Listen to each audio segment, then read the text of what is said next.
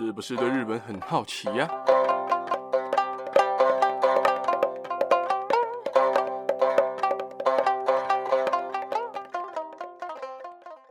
？Hello，大家好，我是看到贾静雯得金马奖最佳女主角超开心的八个阿洛，不知道有没有人跟我一样哦？昨天看到贾静雯拿到最佳女主角的时候，哇，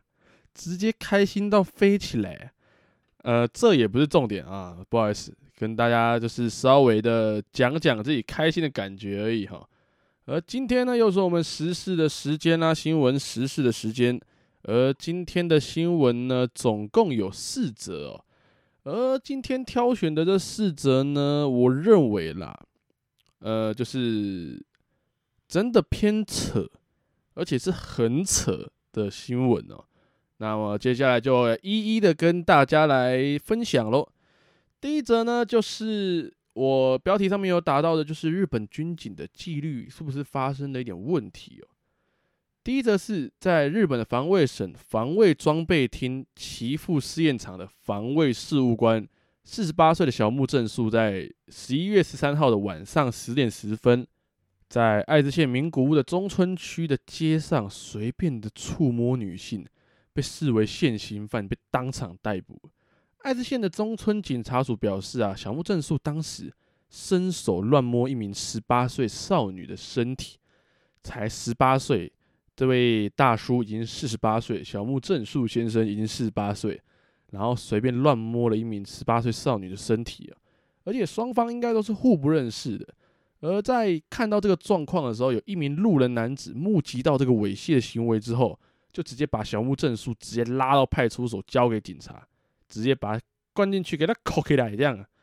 而岐阜试验场在得知这件事情之后，他们就表示说，对于自己的职员做出这样的行为，非常的遗憾哦，而且将会严正的处理本案，因为实在是严重的影响到了他们的声誉哦。而日本防卫装备厅是什么呢？日本防卫装备厅是基于二零一五年六月已经在日本国会通过的修订防卫省设置法设置的新机构。就是由防卫省将原有的研究开发部门叫做技术研究本部，和与负责自卫队装备还有驻军设施等的装备设施本部合并而成的一个机构，所以的确是会严重影响他们的声誉哦，所以当然是要严正的处理这样的痴汉行为。而第二则呢，一样是痴汉的行为哦，就是。该怎么讲？很奇怪，就是在日本的东京警视厅的警护课，四十二岁的大和田丰志警部补。警部补是什么呢？我等一下后面会跟大家来解释哦。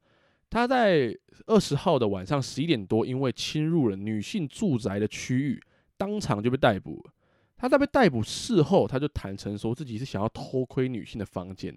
根据产经新闻的报道啊，日本警视厅人事第一课表示说。大和田丰志警部补昨天在等到家人都上床睡觉之后，他就自己一个人骑着自行车前往住处附近的调布市的女性的住宅里面。由于这栋的公寓的管理员啊，在月初的时候就因为有男性闯入公寓里面，所以他们非常的提高警觉，对于这种闯入事件是非常严重的重视的。所以在发现大和田丰志的行踪之后，就连忙向调布警察署通报了这件事情。就这样，大和田丰志被赶赴现场，调不出警员抓个正着。他供称，在前几天曾经在这处公寓的窗帘的缝隙哦，很很很夸张吧？他就是在这处公寓的窗帘的缝隙里面看到女性裸体，所以就想要再跑来看一看。就只是因为这样子，而且就是因为看到人家裸体，然后觉得哦，好想再看一下，然后就跑来。晚上骑着脚踏车，然后跑来公寓里面，想要来看一下那个人到底长怎样。当然，好听一点是想说长怎样，讲难听一点就是想要 偷窥一些有的没的嘛。身为一个警察，知法犯法，真的是非常的母汤哦。而讲完这两则，我想要顺便来跟大家科普一下关于日本警阶的顺序。我刚前面有提到了这位犯人，四十二岁的大和田丰志。他的职位是警部补，而警部补的职位是在警部之下，巡查部长之上，怕大家不懂警部补是什么样的位置，所以跟大家解释一下。而日本的警阶分为十一个等级，接下来会用大家比较熟知的卡通啊，或者是影剧的人物啊，简单的介绍一下，然后也做一个代表，让大家比较清楚的了解。先从最低的开始讲起好了。第一个是巡查，巡查就是最一般的警察，就是巡逻啊，然后派出所值班啊，搜查、辅助等等的工作，占了全日本警察人数的三十一趴，就是最大宗的啦，大概是九万多人。而巡查这个职位最有名的人就是中川圭一，就是那个超有钱的中川圭一哦。所以大家都能知道，中川做的事情是全日本警察最低阶的，但是他在卡通里面看起来好像也不是这么回事哦。不管，那我们接下来往下面来继续跟大家介绍。第二个职位就是最低，再往上一阶是巡查长，而巡查长大家最熟悉的人就是两津巡查长，两津勘吉，而巡查长是巡查的指导。所以在乌龙派出所里面才可以看到两津常常那边使唤中川呢、啊。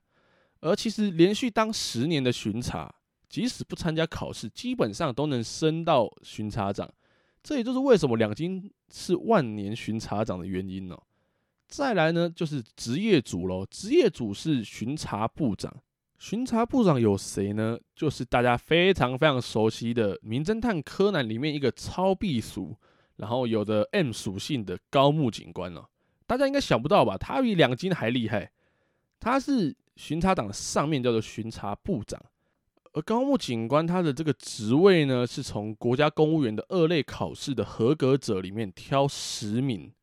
就是这么多人挑十名来做任用，而被采用的人不需要经历巡查跟巡查长的过程，而是直接从巡查部长干起哦。所以他的考试通过率是二十趴啦。其实你说高吗？算蛮高的。二十趴，所以就挑十个人来直接做巡查部长，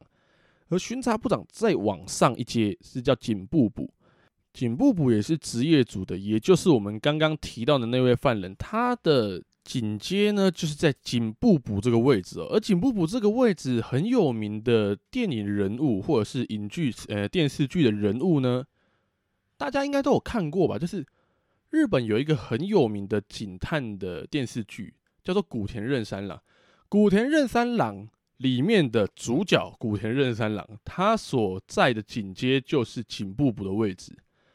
还有一个蛮有名的是《神探伽利略》里面的岸谷美沙，就是吉高由里子演的那个岸谷美沙，他的位置也是警部补。而刚刚前面有讲到，巡查部长是国家公务员的二类考试的合格者，而警部补则是通过国家公务员一类考试的合格者。他只要一经采用，他就是警部补。而在警部补再往上是什么位置呢？就是木木警官的警部，警部补的上面警部这样。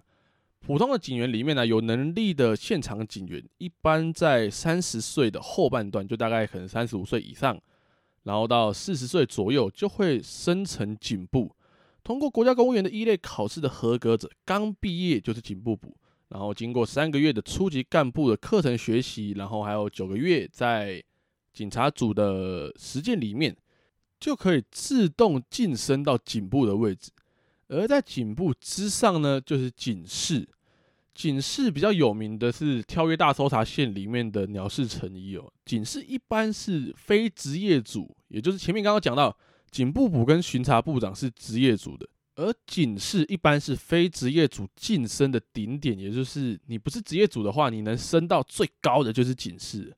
而只有极少部分、少少少的人可以升成警视正，而职业组大概在两年三个月的时间就可以升到警视，而警视正最有名的人就是乌龙派出所里面的屯田署长。负责警察署长的职务，警视正就是负责警察署长的职务，而职业组大概三十五岁就可以晋升到署长那个位置，而署长再往上呢，就是警视长。警视长很有名的就是柯南里面的帅大叔小田切敏郎，他也是刑事部部长，他真的很帅。而警视长就是县警的最高层，而县警的最高层警视长再往上呢，就是警视监。警视监很有名的奇奇怪，都每个都很有名。警视监很有名的就是服部他老爸服部平藏，还有《死亡笔记本》里面的叶城总一郎，这两个人都够有名了吧？大家应该都很熟悉吧？而日本所有的警察里面，唯有的三十八人，真的就是三十八个人，由政府指定城市的九个府县的本部长，就是警视监。另外，警视厅的二把手副总监也是归类在这个阶层哦。而副总监的位置再往上呢，就更不用说了，就是警视总监。警视总监，呃，大家可能有看过的，可能就是 Ibo，Ibo 大家应该有听过吧？就是相棒，就是伙伴。如果翻成中文的话，就是伙伴。相棒这个剧里面有一个人叫做田丸寿三郎，而他的位置呢，就是警视总监。警视总监有多大呢？就是警视厅的本部长。也就是日本警界的最高的职级，需要经过东京都公安委员会的同意，还有内阁总理大臣的承认之后，由国家公安委员会来任免、来任职这个位置，来担任警视总监。所以这个高度，大家就知道为什么屯田署长跟大原所长听到警视总监要来可能巡查，或者是要来找两金的时候，都吓个半死了吧。因为他是最高阶级，而在他的更上面呢，就是警察厅的长官。警察厅长官大家有看过的，可能也是《aibo》里面的金子文郎。金子文郎这个位置，警察厅长官是总管警察厅厅务的国家公务员，位于警察官阶级之外，由国家公安委员会经过内阁总理大臣的承认来任命警察厅长官了。所以。大家这样就能大概的理解这些位置。那我再重新的跟大家来解释，就是从大家来排一个顺序给大家听一下。第一个从最低的开始，巡查，再往上是巡查长，再往上是巡查部长，再往上呢就是我们这则新闻所讲到的警部补，而警部补再往上就是警部，警部再往上是警视，警视再往上是警视正。啊，警视再往上是警视长，然后再往上是警视监，再往上也就是最高职级警视总监，而警视总监再往上呢，就是警察厅长官。那这样解释大家应该能理解了吧？所以大家之后听到警察阶级的时候，你就大概能够知道这个警察是位于怎么样的阶级，然后你也可以跟你的朋友分享，很厉害哦，这个一般人应该都不会知道的。小知识哦，那接下来呢，就跟大家来分享第三则了。第三则我也是觉得很扯，就是为什么会有这种东西？国军野战口粮可能是许多台湾人当兵的时候的回忆，也是很多 YouTuber 喜欢拿来开箱分享的一个东西哦。而不过最近有一包国军野战口粮 C 式，因为好像有分 A、B、C 吧，C 式漂流到了日本的海边，还被当地人捡起来吃，而消息在网络上就引起了广泛的讨论。有一名日本的网友在脸书上分享说，他在上个礼拜到，诶，现在算起来应该是上上个礼拜到冲绳县，在海边捡到了一包台湾的军用野战口粮 C 式。虽然外包装破烂不堪，但是里面的内容物却是好好的，完全没有问题的。而原坡也仔细的确认过，这包口粮的制造日期是一年前，而有效的日期有效期限则是制造后的三年。而在这包国军野战口粮 C 式里面的内容物有一包能量果冻，然后有六包两入式的黑糖饼干，就是那种口粮啦。呃还有牛肉干啊、芒果干啊、坚果巧克力，还有融化的糖果球。啊，原 po 就把口粮带回家，他的那个长相其实就是因为是从海边捡到的，基本上就是泡在海水里很久了，外观是很湿很湿，可是里面却完好无损。所以原 po 就把口粮带回家，然后在不久之后就肚子饿，所以他就把它拆开来，想说啊，来吃吃看。结果最后他吃完评论说，哦，不好吃，甚至可以说非常糟糕。但是勉强来说还可以啊。啊，原 po 也说吃了一半之后就突然意识到，如果我晚餐就被这个简单的口粮填饱肚子，就有点太浪费，所以他就赶快到商店街上面买了便当吃。最后也没有把这包口粮吃完，可能应该也丢掉了。可是其实光看内容物啊，就是能量果冻啊、黑糖饼干、牛肉干、芒果干，然后坚果巧克力，还有糖果。如果在打仗的时候能够吃到这样的东西，如果是我啦，我会超感动的。就是哇，我在战场上我可以吃到这样的东西，真的是该感谢，真的。而再来是最后一则呢，是我觉得最扯也最遗憾的一则新闻，而且是我真的想要跟大家分享的一则新闻。在二十四号，也就是前几天早上八点十分的时候啊，在日本的爱知县弥富市的十四三中学校，通报了说学生之间发生冲突，在冲突的过程中，有人肚子、腹部遭到刀刃的刺伤，而警消人员在收到消息之后也赶到现场调查之后，发现有一名十四岁的国三的男学生。拿着菜刀朝同年级另外一名的男学生猛刺了数刀，刺了好几刀。而受伤的学生虽然紧急送医抢救，但仍然在早上的十点三十五分左右确认死亡。死亡的原因是出血性的休克。而根据警方的说法，遇害学生以及行凶的十四岁国三男同学，他们两个在去年曾经是同班同学。但是他们在这个学年分配到了不同的班级，两个人疑似是发生争执导致悲剧。其实你听警方的说法，说实在的，最后一句两个人疑似是发生争执导致的悲剧，这段不是废话吗？如果没吵架，他们会他会气到拿刀猛捅猛刺这个另外一个同学吗？不可能嘛！所以。报道指出，一开始警方在将受害同学送医之后，是在当场将加害人，也就是加害人那个男同学，以杀人未遂的嫌疑直接逮捕。而在这个男同学面对警方的质询的时候啊，他也坦诚了自己的犯行。而由于被害人在送医的时候不幸的不治身亡，所以日本当局也让这件事情转向杀人案件的方向来去调查。并且持续厘清的事发原因以及过程哦。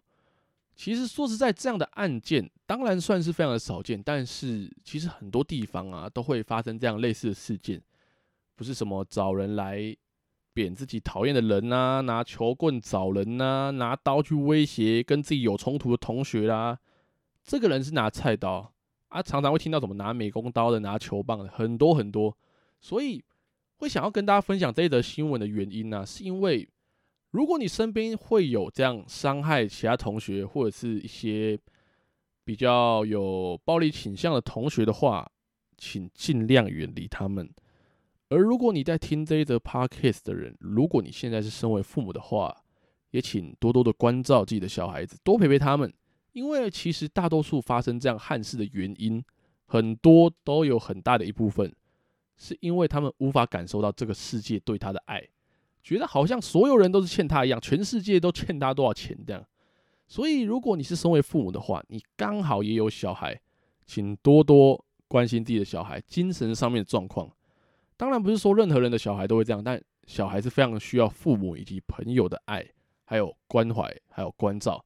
所以，请多多的关心他们。就是他们可能从学校回来，可以问他们：“哎，今天发生什么事情啊？今天在学校有没有很开心啊？什么之类的，都可以问，都可以讲。就是一定要关心。如果他们从学校啊回到家里面，看起来心情不好，或者是可能发生了什么事情，也请不要吝啬你的关心哦。因为学校这个地方呢，只有两个东西，并且是永远存在的东西，叫做爱与霸凌哦。所以千万不要忽视这样的事情。霸凌不止于身体上，在心理上、言语上造成的霸凌或者是伤害，会远比身体上面来的严重。当然，这则新闻里面是吵架导致这样的憾事发生了。加害的那一方如果家里面多一点关心，或者是可能找点事情啊，带他出去打球或干嘛，让这个小朋友发泄的话，说不定就不会发生这样的事情。当然，这样讲都是马后炮，但是。听说啦，有些家长会天天检查小孩子的书包。我当然认为是不需要到这样子，但是如果家里面有任何尖锐或者是容易让小孩子受伤的东西啊，例如刀啊、剪刀、菜刀、美工刀等等尖锐的物品，真的都要尽量收好，因为在小孩子的眼里啊，所有的小事都可以变成大事，所以他们可能随手就把。一些比较尖的东西，刀啊、罗赖把啊什么的，抄起来就变成了武器。他们在平常可能是你切菜，可能割箱子之类的道具，一个用具，一个家庭用具、五金用品而已。但是，当一个人在生气的状况下拿起那些东西的时候，那些东西都有可能变成凶器。所以，大家真的，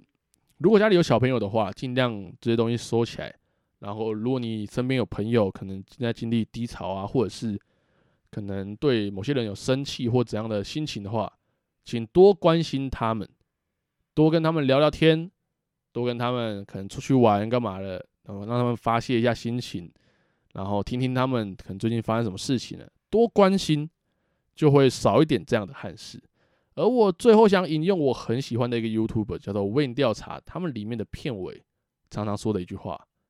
请大家保持警惕，保持安全。无论是女生，或者是各位有听这一集的听众，那今天的新闻时事就大概跟大家分享到这边啦。那么最后一样，如果你和你的家人朋友们也在关注日本新闻时事的话，听完这集不妨订阅、关注、分享给你的家人朋友们，才会在之后每个礼拜天上传日本的新闻时事的时候，可以在第一时间就收到通知。在之后也会有更多的日本新闻时事分享给大家。那今天就先讲到这边喽，大家拜拜。